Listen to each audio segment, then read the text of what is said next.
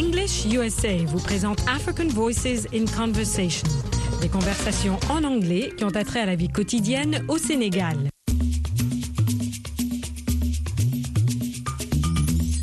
Ziba est l'amie de Metou et ensemble, elles travaillent dans une entreprise. À l'heure de la pause, elles discutent des conditions de travail de leurs mères respectives. Écoutons leur conversation et répondons aux questions. Vous allez répondre vrai ou faux, true or false aux phrases que vous allez entendre. 1. La mère de Ziba a toujours été assistée par son mari. 2. Le père de Metou considère ses enfants comme des soldats. Vous répondrez ensuite à ces trois questions. 1. Quelles étaient les tâches quotidiennes de la mère de Ziba? 2. Pourquoi le père de Metou est-il surnommé Commander 3. Quel est le métier de la maman de Metou Vous entendrez les deux amis discuter des conditions de travail de leurs mères respectives en utilisant la phrase would pour exprimer l'habitude dans le passé. Nous allons écouter ce couple. Me too, my dear. A penny for your thoughts? What do you mean, Ziba? It's just an expression. I was wondering what you're thinking about. Well, you know, my mother is old now, and she has spent most of her time caring for us. What was her job? She was a housewife.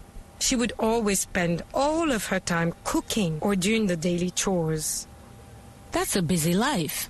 I hope she didn't have to wash or iron all the clothes too. I hate that. Indeed, she used to do all those things. She would wake up early, wash the children, sweep the yard, cook lunch, and take care of us all day long. Who would take care of her? Your father? What would he do? Father would rarely help her. He would just sit down and give orders. Is that why you called him Commander? Exactly. He believes we are his soldiers. Well, Metou, I believe I'm luckier than you. My father and mother used to work together. They would always help each other. Well, I think I must be very clear to Yahya before our marriage. He won't be my commander. Nous avons entendu dans ce dialogue Ziba et Metou. L'énoncé 1 est vrai. La mère de Ziba a toujours été assistée par son mari. L'énoncé 2 est faux. Le père de Metou considère ses enfants comme des soldats. Voilà les réponses aux questions. 1.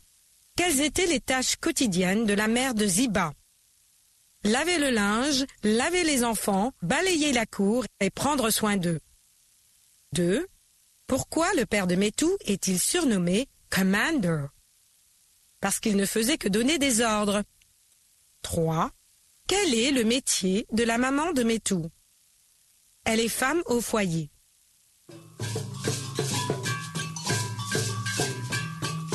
Vous avez entendu ces phrases qui expriment l'habitude dans le passé avec le mot would ou l'expression used to. Par exemple, she would always spend all of her time cooking. She used to do all those things. Répétez ces autres phrases parlées par Metou et Ziba. Father would rarely help her. She would wake up early. My father and mother used to work together. They would always help each other. Et vous, qu'aviez-vous l'habitude de faire et que vous ne faites plus?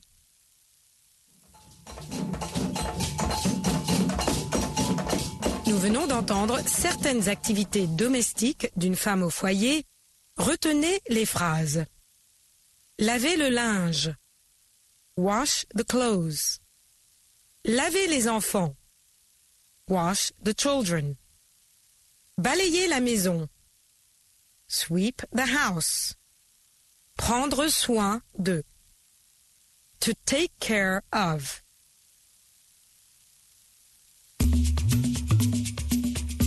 Vous venez d'entendre les deux amis parler de leurs parents.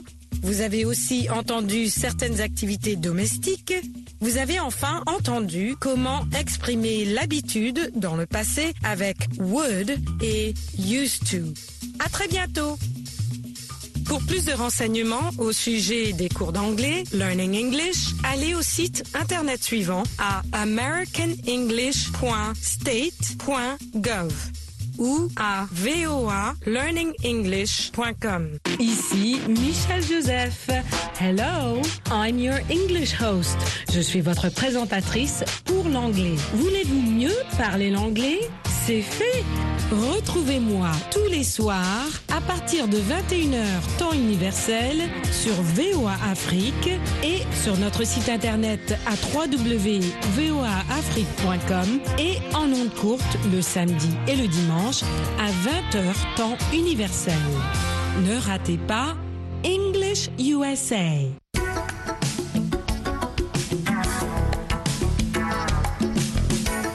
Welcome to Business English. Bienvenue à notre émission consacrée à l'anglais commercial aux États-Unis. Dans ce programme, vous participerez à des voyages d'affaires, à des conversations téléphoniques, à l'échange de messages e-mail et à des interviews. Au micro, Michel Joseph.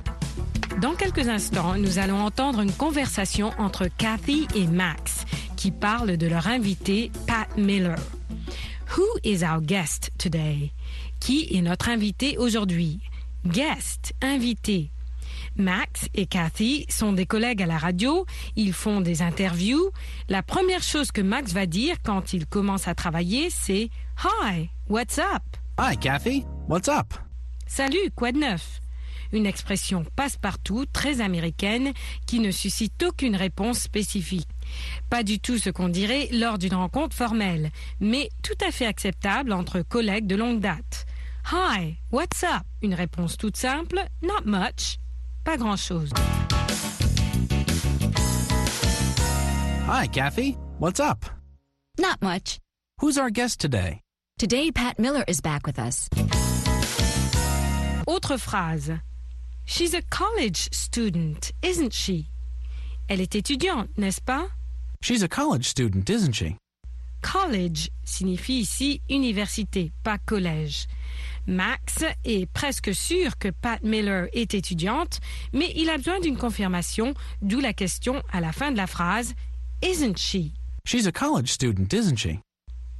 Puisque la question ne demande qu'une confirmation, Cathy va y répondre de cette manière. That's right. That's right. C'est juste. C'est correct. She's a college student, isn't she? That's right. She goes to American University. Nous allons aussi parler de l'heure.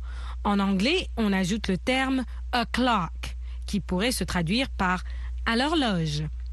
L'heure se traduit par hour, à ne pas confondre avec o'clock.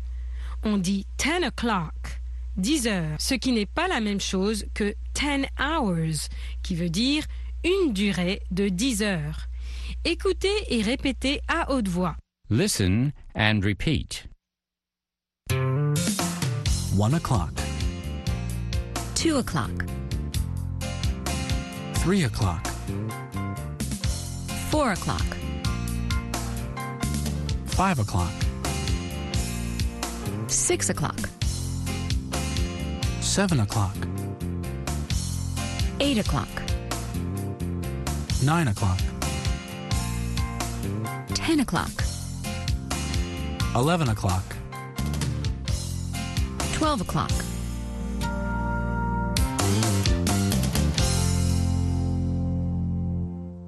Pendant cette interview que vont faire Cathy et Max avec Pat Miller, l'étudiante, nous allons découvrir qu'elle étudie l'art dramatique, qu'elle veut devenir actrice, donc elle se rend au théâtre régulièrement, à Washington et aussi à New York pour voir des spectacles à Broadway.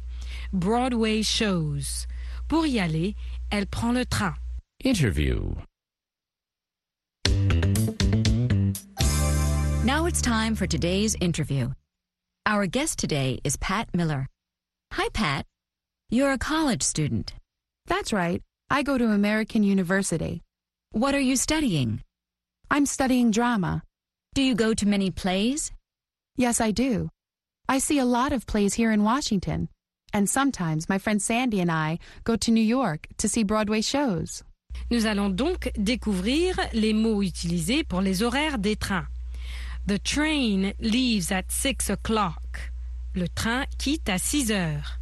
Les deux verbes à retenir ici, to leave, quitter, to arrive, arriver. It arrives in New York at 11.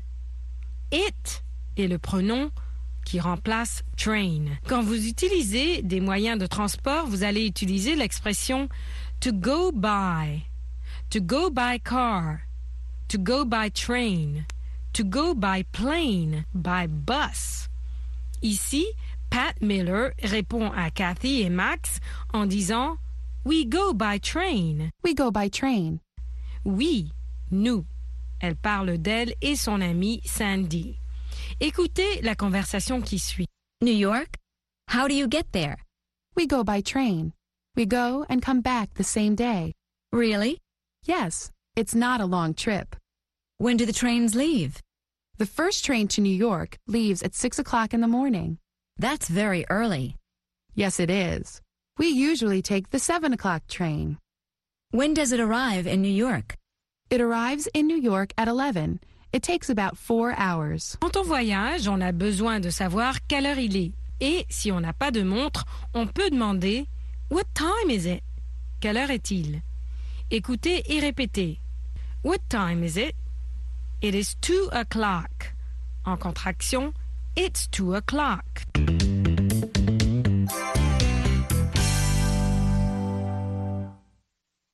Listen and repeat.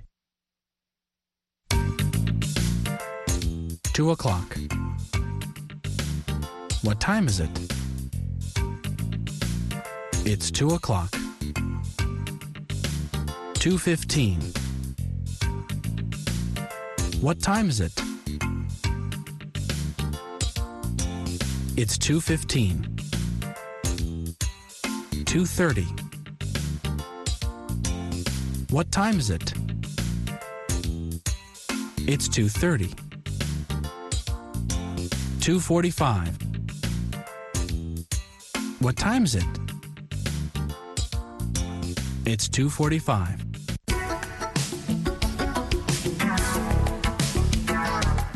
Et c'est tout pour cette leçon de Business English, l'anglais commercial. That's it for today. Until next time. À la prochaine fois.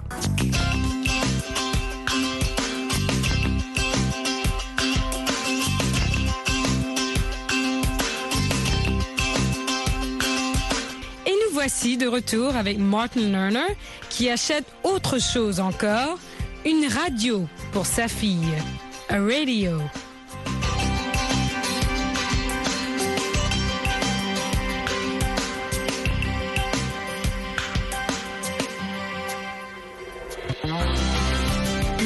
À demander des renseignements dans un magasin.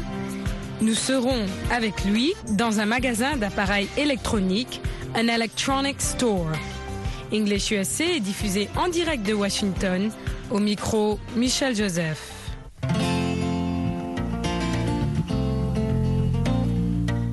Tout d'abord, nous voici dans un magasin. Le vendeur ou la vendeuse s'approche. Vous demandez la question Can you help me? Can you help me? Pouvez-vous m'aider? Do you have radios? Avez-vous des radios? Do you have televisions? Avez-vous des télévisions? Écoutez bien. Write down your answers and turn them over where I can't see them, okay? Question is, what percentage of American teenagers Hello. say that their favorite Can you help me? Do you have radios? We certainly do. I want to buy my daughter a radio. What kind of radio? I'm looking for a small radio. How old is your daughter? She's 14. Look at these radios.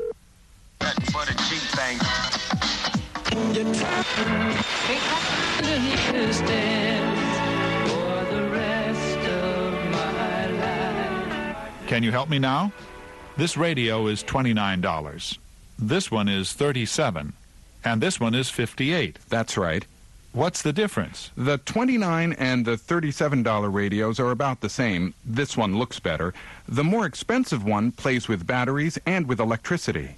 And the $29 one? It only plays with batteries. I see. Tell me about the $58 radio. It sounds better. It has better speakers. Does your daughter listen to music? She likes music very much. It's better for music. Listen to this.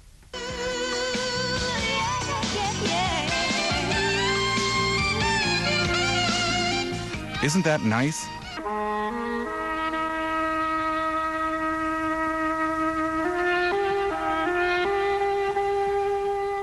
Do you like that? It's good. Show me what this does. That's for an antenna, but you won't need it. It has an antenna inside. That's for an antenna outside. Can you show me some larger radios? Of course.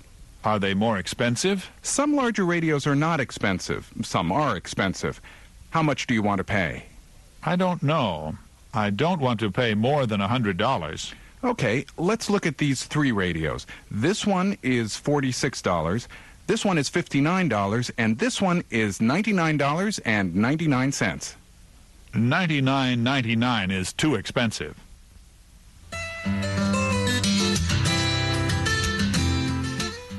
C'est bien utile de savoir demander de l'aide.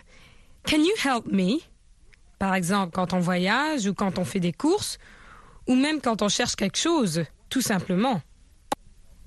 I want to buy a radio. Can you help me? I want to look at this radio. Can you help me now? Imaginez que vous êtes dans un magasin, chez vous. Quand le vendeur ou la vendeuse s'approche de vous, vous dites Hello, can you help me please? Pouvez-vous m'aider s'il vous plaît? Dans l'exercice qui suit, le vendeur vous dira bonjour, hello, ou bien bon après-midi, good afternoon. Et ce sera à vous de lui demander Can you help me please? Et ce sera votre manière de pratiquer. Donc à chaque fois qu'il vous dira bonjour, que ce soit l'après-midi ou le matin, vous lui demanderez tout de suite Can you help me please? Faites-le à haute voix. Allez-y.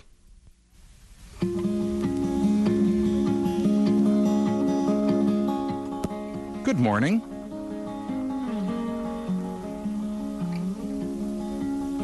Hello.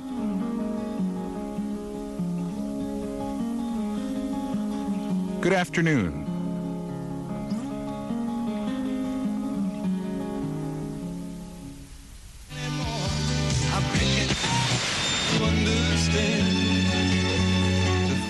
Listen to this one. I like it. It has very good sound. I want to look at some other things, please. Of course, we have telephones on sale.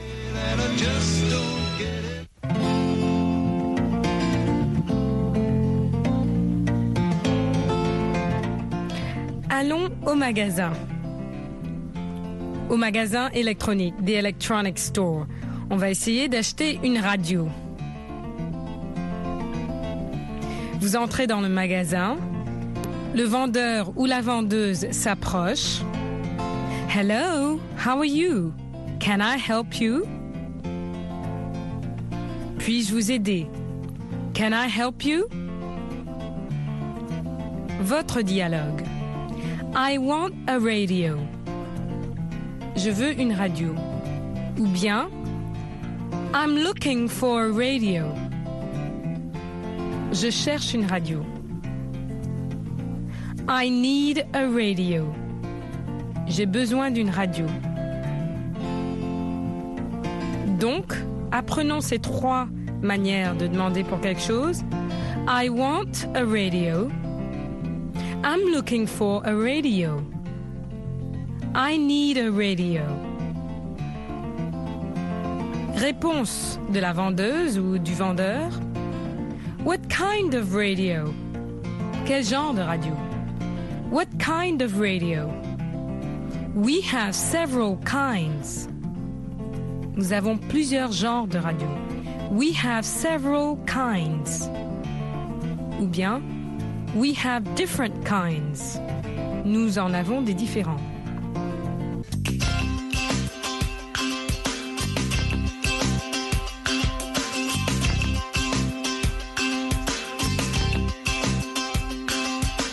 Exercez-vous à demander de l'aide. Can you help me? I need your help. J'ai besoin de votre aide. Ou bien, offrez de l'aide à votre tour. May I help you?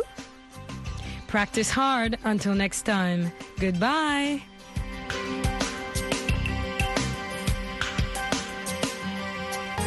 Voulez-vous mieux parler l'anglais? C'est fait. Avec Anglais Télé, notre programme interactif télé multimédia. C'est à votre tour de parler. It's your turn to talk. No, it's my turn to talk. No, it's their turn to talk. Mais vous aurez l'occasion d'intervenir en direct Et de pratiquer l'anglais avec Michel. et Roger. Nous répondrons à vos questions. Nous vous aiderons à formuler vos phrases. Participez à Anglais Télé. Retrouvez-nous aussi sur notre groupe Facebook Anglais Télé.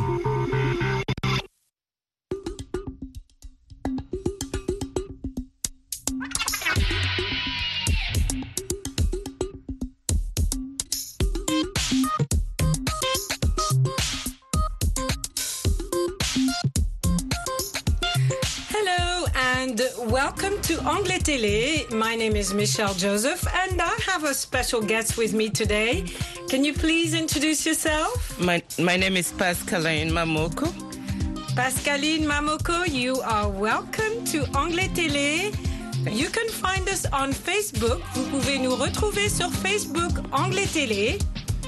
And we're going to start with an introduction in a business setting, such as is the case for you, Pascaline, because you have just joined French to Africa VOA. And so we're going to discuss with Pascaline, and you guys will be able to listen, and you will discover what it's like to enter a business setting and introduce yourself and you will discover some vocabulary and we're going to have some fun with this right? Yes. okay she says yes. All right so pascaline you have just joined our team and that's a term that people use even on a professional level a team. And we are going to greet you so you have just entered our office and hello Hi, Michelle. Thank you. You don't know me, so you don't say hi, Michelle, yet. Okay. That- that's, you know, informal talk. We are going to be formal because you don't know me, I don't know you, and our boss has just brought you in. So he's saying, hello, uh, Michelle, we are bringing on this person, bringing on onto the team to bring on, ramener dans l'équipe. Um, here you go. So, Hello, my name is Pascaline. Uh, I'm a new employee. Okay. That's my first day today. okay, Pascaline, you're new. Nice to have you here. Nice to meet you. Nice to meet you too. Thank you. Okay. So, uh, where are you coming from? Uh, I'm originally from Central African Republic, Okay. and uh, Do you live in the States? yes, I live in DC for. I've been here for seven years already. Okay, so And- she has been here for seven years. You have been living in the United States, Washington, D.C. Yes, I've been living here for seven years. Okay, so where have you been? Why hasn't she been here before? But we're very happy to have you. Thank you. Okay, so um, do you have a business card? Yes, I do have my business card right there. Okay, let me see. Thank you. Oh, okay. And now I'm going to ask her what she saw when she first went to the desk that was assigned to her. There's a major tool on this desk. What is it? Um, um, do you mean the main entrance? Or? No, she has entered the office. She's sitting down.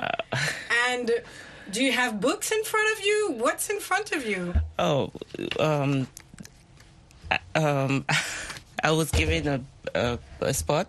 Yes. I was a office, which is very comfortable. A nice desk with a uh, With? desk With? with a desktop. Okay, and- let's stop right there.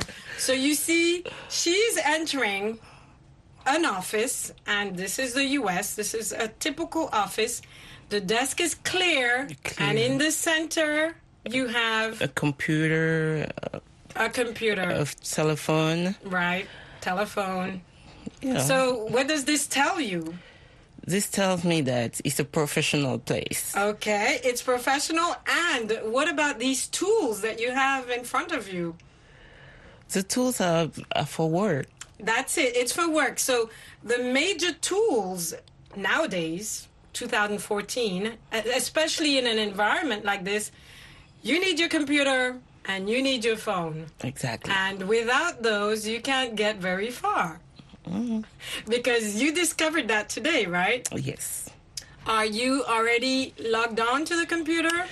Um, not yet. Um, I have to get a pass. Um, a password. Exactly. So Before. the just the process of Yes. entering the workplace, you have to be logged on into the system. That's a computer term that everybody uses nowadays to log on. Exactly. How would you say that in French? Comment est-ce que tu expliquerais ça? Euh, Euh, le mot de passe, c'est ça? Oui, ou être faut- euh, dans le système. Oui. To be logged on to En fait, euh, il faut euh, une identité, en fait. une identité. Euh, so to enter this system and to join our team, you have to have your own identity. Exactly. You have to log on as a, with a particular password Under your name, of under course. her name. So this is a big process. You cannot start until all this has happened. Yes, it's all. A, it's it's a process. It's a process. Were you surprised? Oh, not really, but um, I'm not. I was not really surprised. Know, Okay. And I know everything is is about process here, Yes. so I'm not really surprised. Okay, so like before, maybe our tools were paper, pencils, books, dictionaries, etc. Today, you need your computer, you need your phone, you need to be logged into a system so that you can access our work files, our um, audio software, so that you can work in radio, etc. Right? Yes.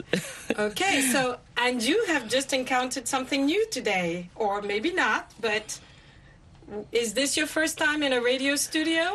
uh, yes, this is my first time actually. Okay, it will not be your last. It, it won't. It will not be her last. So you are discovering the microphone. Yes. As we speak, we are on camera. Okay, so these are tools that you will be using yourself very shortly. yes. okay. So I do have a question. A question in the difference of presentation. Let's say if you enter an office in your original country, uh, Central African Republic, versus the welcome that you had here today, would you say that it was more formal in your country and less formal here in the States? How would you compare? Um, I think uh, it's more formal here because, um, like, um, when I walked in, everybody wanted to introduce me to everybody, you know. Okay, so And- that's a good process. Yeah, that's a good mm-hmm. process, and it breaks the ice. You know, it makes you feel good about yourself. It makes Okay, you- let's stop her there. she said two very good expressions. She said it was informal, which is so the office setting in the States is. Wait, did you say formal? Formal, I say formal. In the sense that everyone is supposed to greet you, you are introduced to everybody. yes, Then she said it breaks the ice. exactly. So it's not so cold, it's warm. Yes. That's a fantastic expression there to break the ice. You break the Uh, ice. is there an expression in French that is that you would consider as uh, um, I can say uh, to, to mettre à l'aise. yes? Okay, so to break the ice, uh, that's Oui. perfect. Okay, okay. Yeah, it makes So me feel good. You feel good. You feel welcomed. Everybody is ready ready. to help you. Exactly. Okay, so on that note, we'll close this little chapter and we'll come back.